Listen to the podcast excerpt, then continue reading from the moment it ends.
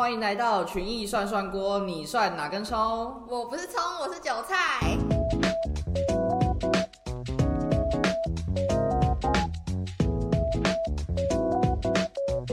我觉得做股票分析师超酷的，你看他们每天在那种节目上那样讲那些股票啊。哎、我们家真的每天晚上都会看，就是投顾老师在节目上面分享说哪只股票怎样怎样怎样，然后呢，大家是不是下个礼拜就是要对哪一个股票做一个什么什么的这样子？对，而且我觉得最好玩就是每天在那边对答案，就是看他昨天讲的是是真的有涨。哎、那如果他讲错会很糗吗？我不知道哎，那我们就是请我们今天的来宾来跟我们解惑一下。大家好，我是群益投顾分析师廖建佑。我想请问一下，平常你们的业务都是什么呢？简单介绍一下我们群益投顾的业务。大家对于投顾的概念，就是以为说像在电视上或者是呃媒体上面招揽那个带进带出会员的这种，教大家买什么？对。那其实还有另外一种投顾，券商里面的那些研究单位啊，依据研究的性质不同的话，我们会有分成呃产业组的。那产业组这种就是跑呃跑法说会啊、扣公司啊，做这些工作，然后呃之后再会诊之后，给出一些买进的一些建议。那另外的话，我们会有一些组别是类似说分析。呃，总体经济的，像我的话，我是属于策略分析师这种。那他的工作就是聚焦在这些呃市场的题材啊，跟一些事件哦，给出一些看法和后续的规划。举例来讲，就像打棒球一样，你不一定每个好球都要挥棒嘛。我们给你一个比较小、缩小的打击范围，这样子效率会比较高。先帮大家把一些焦点聚集，然后再由投资人自己做出最后的判断，这样。哦，这样听起来感觉证券分析师还有投顾老师跟研究员感觉是同一个职业。尤其都是研究员，证券分析它就是多一个证监会给的牌照而已，它可以、呃、上媒体啊，去接受访问。我觉得大家应该也会蛮好奇，你们分析师怎么样知道要买哪一支的？一般人有几个比较容易发生的状况，就是说他去选他认为有机会，就是他没有成为市场共识，可是喜欢这张股票，然后他可能就没有量。所以你在找股票的时候，你第一个最简单的方式，你找市场有共识的题材和主流，它的成交金额一定是比较大的。啊、然后它的特性，除了交易量，它的波动性大，你要辨识题材的领头羊是谁。哦，例如说前两年长隆、万海、阳明，啊，到现在 AI 伺服器，呃，可能是广达、技嘉、伟创，所以你要找出产业领头羊。那找出之后，一定要去理解比价效应，成为主流的一个族群，它会有这种比价效应，你要去做这些的一个观察。另外的话，我们在看研究报告的时候，目标价怎么决定？通常报告会给一个本意比，那本意比再给一个预估的 EPS，然后得到价格嘛。你把价格拉高要怎么拉高？第一个把本益比拉高嘛，或者是 EPS 拉高，EPS 拉高乘以本益比，那 P 也会整个拉高嘛，对不对？主流的股票通常都会有两个阶段，第一个是做梦行情，做梦行情就是把本益比也给拉高。第二阶段的话就要走财报行情，嗯，就是你的 EPS 要跟上来，不然的话你本益比后面会掉下来，你 EPS 没有去往上的话，你的价格又会再往下走。哦，所以先是做梦行情，再来是财报行情，你要去辨认说它是哪一个阶段。那我举个例子好了，记忆体之前报价止跌，所以它有把本一比拉升。那接下来它必须要财报行情，它才能把它的股价给支撑住。我问一下，那你觉得记忆体它未来 EPS 会不会受惠需求回升，把 EPS 给抬升？随堂考起来。应该是会啊，因为它已经受惠啊，所以 EPS 抬升是会的啊。我们现在看是需求可能还没那么快回来，哦，所以它有可能是先有做梦行情把本益比给拉高，然后 EPS 后面不会跟上的机会是蛮大的。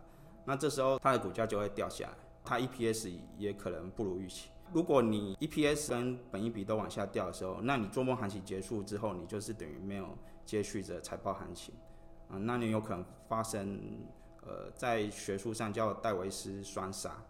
我再举一个例子哦，有可能出现戴维斯双击的 AI 伺服器前面，它也是涨一大段的做梦行情，那做梦行情永远是最好做的，在选股的时候，尽量去挑做梦行情的那个阶段。一般的产物不敢买，因为那时候会有一个状况，就是它财报还不会显现出来。那 AI 伺服器这一波也是本一笔先拉升，它的价格就上来。那第二段财报行情，它的困难点就是 EPS 是比较难去掌握的。如果你是要交易的话，你你如果在选择说已经进入财报行情阶段的。你就非常考验你的一些研究分析的能力。那 EPS 会不会比市场来的预期还好？哦，这是可能可能到这一阶段是比较受到考验。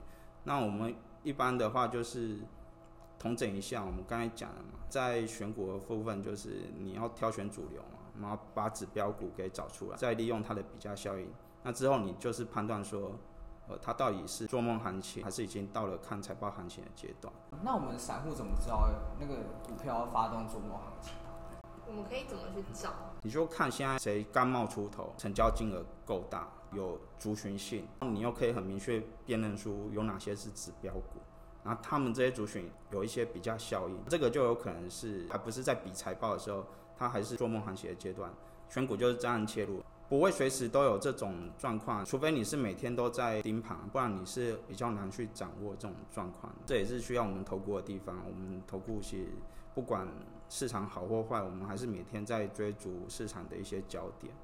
那你要做到这样的程度，你才有可能说行情一发动的时候，你就会去掌握到呃相关的一个机会。所以跟随我们投顾的话，就可以提前掌握到我们的做波行情。不敢说提前掌握，至少是同步啊，对，至少不会落后人家。对，因为你开始做梦行情的时候有个问题，它财报还出不来，所以研究员也没办法给一个很明确的呃预估啊，就是说他可能还估不出 EPS 啊，也没办法很快的去调升它的本益比，所以他给的目标就就可能跟市场公司会有一段落差。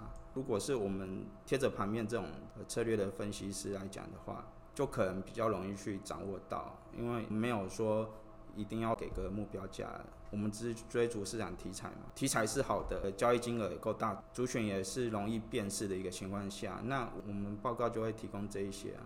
今年来讲，就 AI 相关的哦，伺服器啊，或者是细光子计划，我们投顾分析的报告会呈现给客户的。你要成为分析师的话，你也要有每天贴着盘面的一些做法。你觉得你现在工作遇到最大的困难是什么？我们每天都在接受一大堆的一个讯息嘛，蛮多讯息，其实事后看起来都是错误或一些谣言。嗯，举例来讲，最近外面传的讯息就是说微软在砍 AI 伺服器的订单啊，或者是 iPhone 的手机，台积电三纳米的晶片导致说手机过热，这些讯息它有可能是错误或谣言，那这个就会影响我我们一些判断啊。不过就是不断的进行一些修正的过程。你们平常分析通常都是个人为主吗？还是会有团队的切磋时间？你可能要跟我同事或同业去交换一些资讯。那你个人的话，你要给出个人的一些看法。有一些可能是团体合作啊，不过大部分都还是要个人独立作业为主。听起来就是你们一整天都要一直坐在位子上，然后一直接收新的资讯。那有什么样特质的人？可以当这个职业啊？要做这个工作的话，它第一个问题哦，就是你必须要愿意每天贴着盘面接受一大堆讯息哦。那像我的话，晚上要看美股的开盘，那早上点开聚亨网啊，跟一些国外网站、电子时报、工商经济啊这些，你可能都要看。然后还有同业的报告、即时的新闻，我们也会有一些错误的判断、错误的过程啊。重点就是你你这推论过过程比较重要啊，就是。你要有这样的一个推论的一个能力。想要当分析师的话，有什么必要的条件吗？呃，台湾股市的话，它就是比较重视供应链，大部分都是像苹果供应链啊，或者是半导体的供应链，所以供应链掌握的一些知识是一定要有的。呃，像 Meta、Google、Microsoft 他们下单给哪一些 AI 伺服器的厂商，再去分析说报价是多少，数量是多少，掌握一下成本。那你成本可能来自哪里？更下游的嘛，就是说你机壳跟谁买啊？你 PCB 是跟谁拿？或者是你的散热模组是跟谁拿？那你就又可以再往下游去做计算。我是比较简化的讲法，就是大概要对供应链有一些掌握程度。那我们今天就谢谢我们的建佑，谢谢建佑来我们的节目。有没有要重录的地方？哦，不会不会，对，因为这样你也可以跟大家说一下再见。好，谢谢大家。你们这样也可以剪。